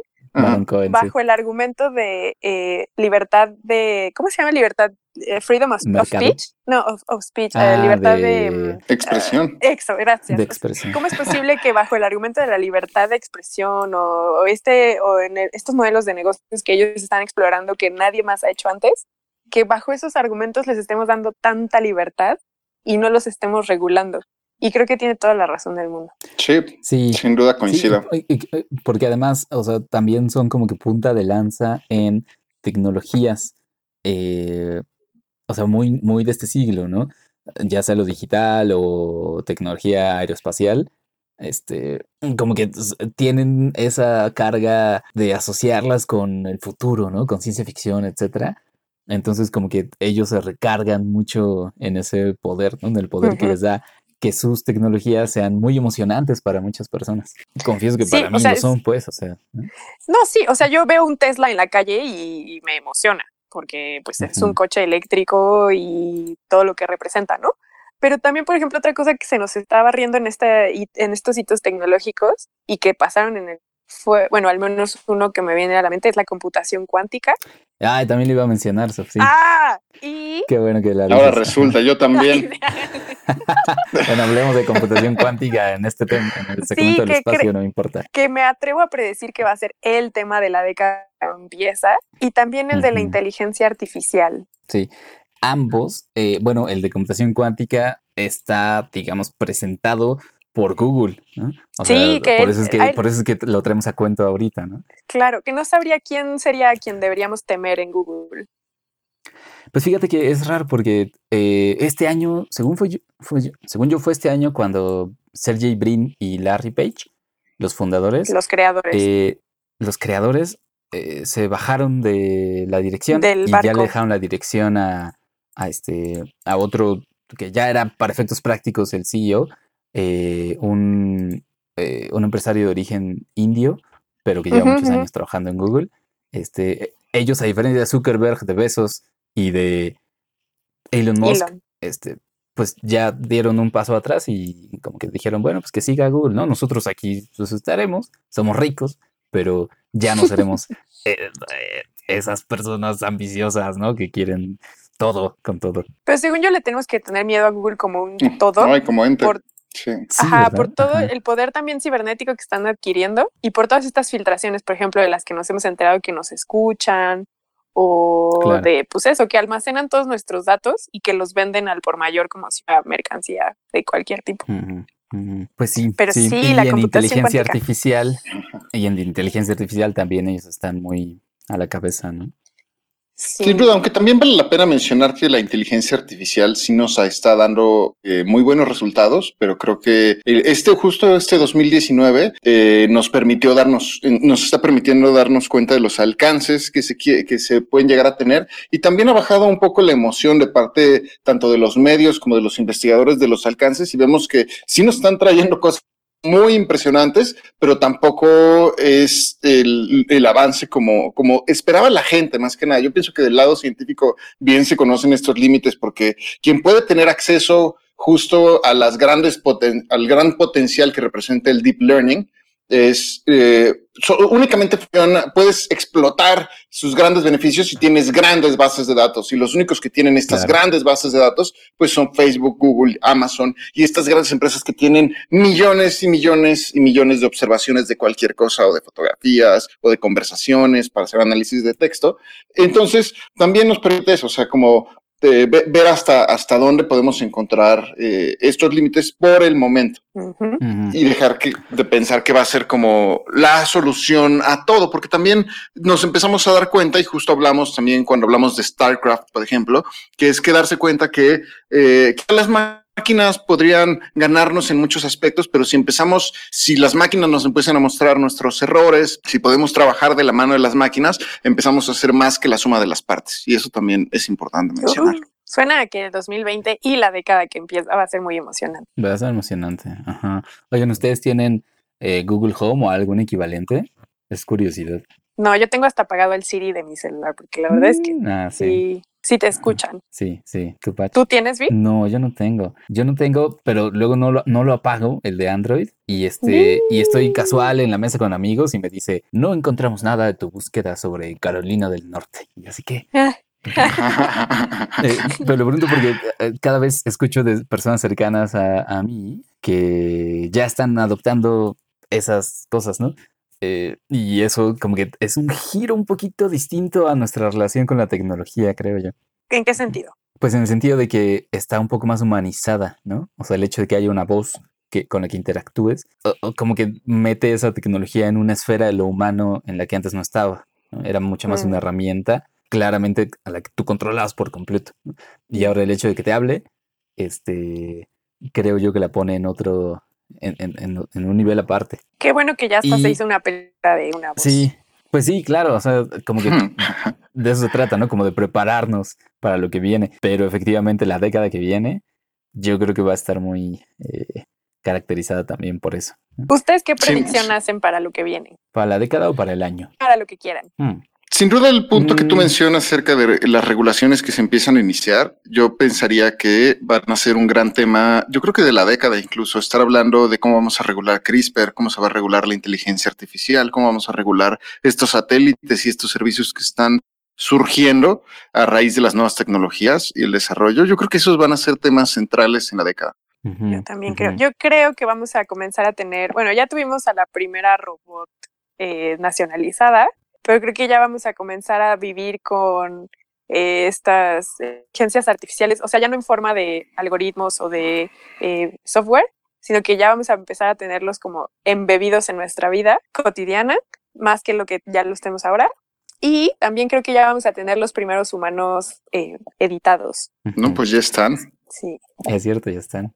Acertaste, Sof. Así. Ah, no, o sea, No, pero sí, pero a o sea, gran escala, ¿no? Ajá, o sea, justo con seguido de la regulación que mencionó, o sea, que yo también estoy de acuerdo con Patch que esos van a ser lo que vamos a ver en la década, ir de la mano de personas que ya van a venir con un chip o con algo integrado que los identifique como personas que han sido modificadas.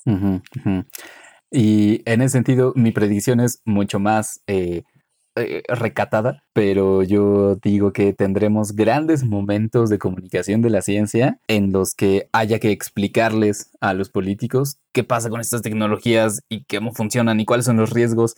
Y me preparo para grandes momentos, pues no sé, como respecto de qué cosas van a preguntar, etcétera. Porque definitivamente esos políticos pues casi seguro que van a ser los mismos de la década pasada. Hoy sí, como el, el- cuando le cuestionaron a Zuckerberg, solo dejaron ver su ignorancia. Sí, sí, claro. Que, o sea, también es grave, ¿no? Como que teniendo tanto poder, no hayan ellos hecho más por enterarse, ni tampoco como los científicos en general por, no hemos hecho tanto por enterarlos también, ¿no? Pero bueno, habrá, habrá que ver.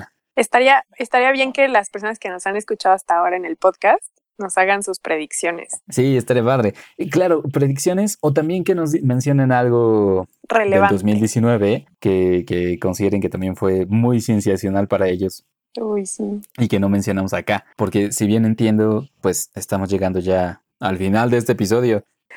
Ay, sí. sí, ¿verdad? Ya, ya no nos Y del año. de los temas Temas en la, en la canasta ya no. en la canasta. Ya no. Muy bien. Entonces, estamos llegando al final de este episodio. Eh, hacemos entonces la invitación, como bien dice Sof, a que nos escriban, eh, que nos cuenten qué cosa en 2019 los impactó y les gustaría eh, y, consideran que fue importante, ¿no? Y que no mencionamos acá, o sus predicciones para el siguiente año o para la siguiente década, que también estaría muy padre conocerlas. Recuerden que nos pueden escribir pues a nuestro Twitter, arroba cienciacionales, a nuestro correo, Sof, Eh, que es como historiascienciacionales.gmail.com y también en Facebook, Ujú. Historias Cienciacionales. Eh, muchas gracias por escucharnos. Muchas gracias a quienes nos enviaron audio, este, de los que estuvimos escuchando. Y todavía falta uno ahora al final. Pero bueno, si, si nos quieren contactar de manera personal, amigos, entonces a dónde deben escribirnos. Pues a mí estoy en Twitter como arroba soflofu. Tú, Pach, ¿cómo estás en, en Twitter? A mí me pueden encontrar como Pacheco VV. ¿Y tú, Vic? ¿Y tú, como Víctor? arroba, arroba- como arroba Víctor Rogelio. Fantástico. Así que Y también agradecer, pues obviamente que muchas gracias por escucharnos y llegar hasta acá. Esperamos que hayan disfrutado este episodio recopilador de lo más cienciacional de cada año. No lo hacemos con un orden específico, simplemente planeamos qué es lo que más nos parece especial, excepto por la imagen del hoyo del agujero negro, que coincidimos que fue una de las cosas más increíbles este año. Pero eh, también muchas gracias por seguirnos y escucharnos a lo largo de todo este 2019 a ti. Muchísimas gracias. Uy, sí, que todos sus deseos se cumplan y que no sea un año tan malo como fue para mí este año. Ah, cierto. No, porque pa- para Mm. algunos de ustedes estuvo bien, ¿no? Esperemos que sí. Sí, sí, sí. Pero el que sigue seguramente será mejor. Uy, sí. Eh, y, y ya verán que también nosotros queremos empezar una nueva era con la nueva década. Eh, y, bueno, ya lo estaremos platicando, pero este, cienciacionales habrá pues para muchos más años también. Uy, sí, que Darwin nos dé salud y prosperidad. Pero, pam, pam, pam, pam. Amigos, muchas gracias a ustedes también. Ay, gracias, Patch Vic. Los Muchas gracias a ustedes. Gracias. Ya déjenme Sí, su matrimonio. ya, tú siempre has estado ahí, es lo que no sabías. No, no se eres siente. ese, eres el lazo. El, este, ese lazo que se pone junto con el anillo y no sé qué. Ya déjenme ser la tercera rueda de su triciclo. Estás siempre, siempre estás ahí, Sof, Gracias. eh, rodando con nosotros, Eh, rechinando con nosotros. estoy No, bromeando. No, muchísimas, muchísimas gracias, amigos. Eh, nos escuchamos el siguiente año, entonces. Así es. Muy bien. Bueno, adiós. Hasta pronto. Hasta pronto. Hola, soy Jesús Pineda, editor de la revista Persea y copresentador del Aguacast, y estas son mis historias cienciacionales de 2019. En el lado positivo me parece que el público en general está cada vez mejor informado y tiene una comprensión cada vez más sutil acerca de los peligros asociados al cambio climático antropogénico. Si bien la labor de activistas como Greta Thunberg y, los grupos que, la apoyan eh, y sus recomendaciones de política pública han recibido críticas justas y algunas injustas por parte de muchas figuras públicas como empresarios o investigadores y el público en general también, eh, lentamente la gente está comprendiendo la realidad del cambio climático y la necesidad de acción conjunta para manejarlas con sus consecuencias. Eh, en gran medida las ideas de acción pública que, eh, han, que han estado en boga en los últimos años se han limitado a cambios en conducta individual por ejemplo, el reciclaje, reutilización de recursos, el uso juicioso de energía y el cambio de opciones alimentarias o de consumo algo más sostenibles. La información científica lentamente ha ido educando al público en general acerca de la naturaleza sistémica del cambio climático, el grado de complejidad del problema y a la necesidad de cambios que vayan más allá de lo individual.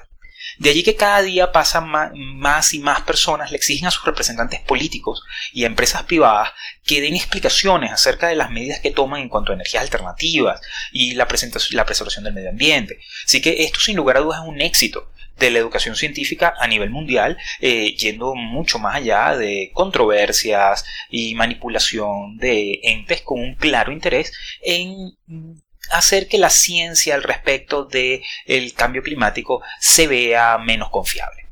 Eh, del lado negativo, eh, si bien el público en general y en particular los más jóvenes, especialmente aquellos que están muy conectados a Internet, están mostrando una comprensión rudimentaria del pensamiento crítico y científico, todavía nos queda mucho trabajo por hacer si ya, ya es común escuchar con regularidad eh, críticas y argumentos a, políticos y otras figuras públicas por caer en tal o cual falacia lógica, o por haber cometido tal o cual error en la evaluación de un trabajo de investigación, o no proveer evidencia para defender alguno de sus argumentos.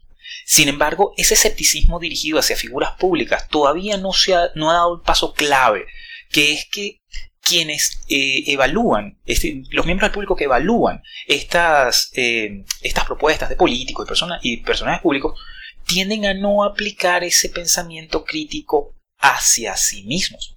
Por ejemplo, mucha gente conoce el efecto Dunning-Kruger, que es un efecto psicológico que, en el que aquellas personas que tienen poco conocimiento y experiencia de un área en particular tienden a ser quienes tienen la mayor confianza en sus posiciones al respecto, a pesar de, que se pueda demostrar con el conocimiento de los expertos que están equivocadas. Pero eh, fallan en darse cuenta que la, persona entiende, el público en general entiende este efecto, pero fallan en darse cuenta que ese mismo efecto o la falacia o cualquier otra falacia lógica también aplica a ellos mismos. Eh, no saben lo que no saben. Y mm, por lo menos en un ejemplo, en mi propia área de experiencia, yo, mi experiencia es, yo soy un físico teórico y aunque pueda ser una referencia más o menos buena para hablar de temas de física, eh, mi opinión no es muy superior a la de una persona lega, medianamente informada acerca de, por ejemplo, medicina. Y sería absurdo de mi parte eh, emitir opiniones tajantes y erradicar o criticar o eh, dejar de lado la posición de un médico en lo que asuntos médicos se refiere. Y el público general todavía no se ha dado cuenta de, este, de esta limitación del efecto Dunning-Kruger. El efecto Dunning-Kruger aplica a todos nosotros. Este tipo de razonamiento ingenuo ha llevado a una duda sistemática, que es positivo, pero ingenua, hacia las autoridades, incluso cuando estas son autoridades pertinentes, como mencionaba anteriormente, lo que ha llevado al resurgimiento de movimientos olvidados, eh, como los antivacunas o los terraplanistas. Por ello, todavía nos queda mucho trabajo por delante a quienes nos dedicamos a la divulgación de la ciencia para informar al público en general no solamente de los fascinantes y emocionantes resultados de la ciencia contemporánea, sino también acerca de la aplicación rigurosa del pensamiento racionalista y científico. Pero bueno, yo he sido Jesús Pineda de la revista Persea y el Aguacast y les doy las gracias a los amigos de Historias Cienciacionales por haberme invitado para compartir con ustedes las que he considerado que son mis dos historias sensacionales de 2019. Hasta luego y que tengan un Cienciacional 2020. Esto fue Historias Cienciacionales. el podcast.